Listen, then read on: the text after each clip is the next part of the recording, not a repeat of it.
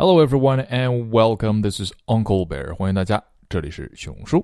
我们每个人呢，时不时都会陷入到一些困境当中。那这时候啊，心情多多少少都有那么一点不爽啊，或者非常的不爽。那么这个时候呢，我们可以问问下面的十个问题。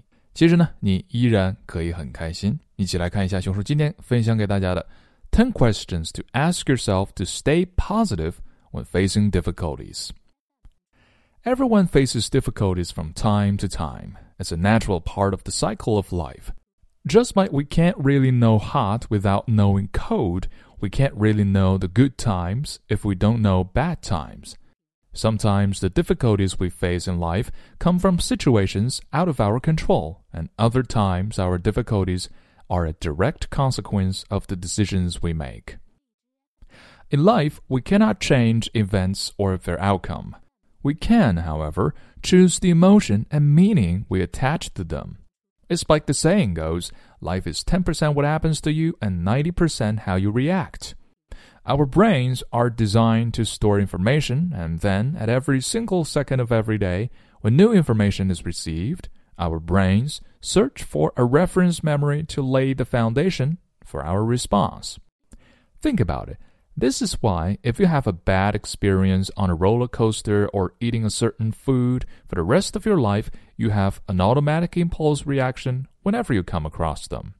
We have to retrain ourselves to see the positive in even the most challenging times.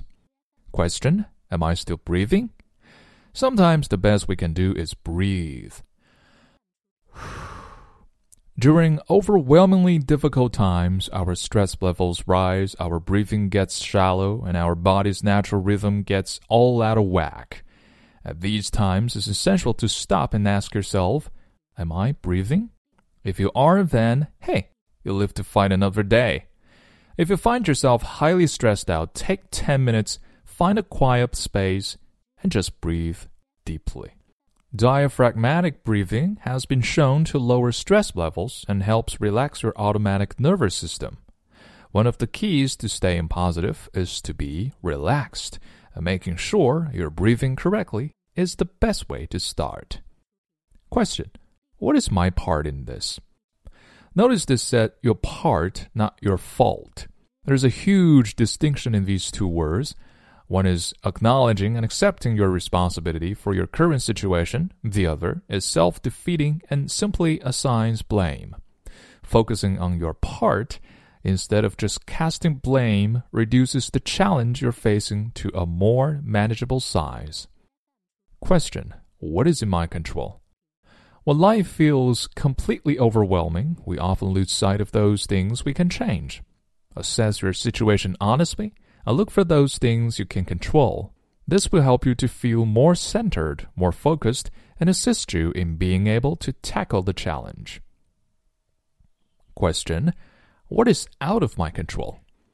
Sometimes there's things we just cannot control, whether it's other people, Mother Nature, or just plain bad timing. No matter how much we want to, we cannot control everything. Take time to look at your difficulty, identify the things that are out of your control, and then let them go. Too often we view the totality of our difficulties and it is overwhelming. Being able to segregate what you can and cannot control makes the problem smaller, your stress levels lower, and often the path to the solution much clearer. Question What is my emotional state? Making decisions when we're overcome with the emotions that are inherent in difficult times is about the worst thing we can do. We're more likely to make poor choices when we're in the wrong emotional state.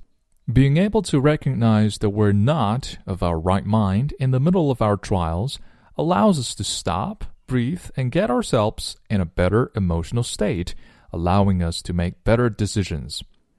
When we make better decisions, we're more likely to feel better about our circumstances because it gives us a sense of empowerment.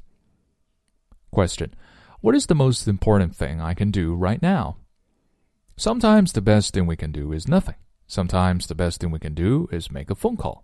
Focusing on and doing the best thing you can do right now when in the midst of difficult times helps center you and relax your nervous system.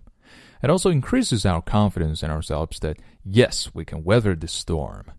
Progress is progress, no matter how small, and progress towards resolving a difficult situation will boost your self esteem.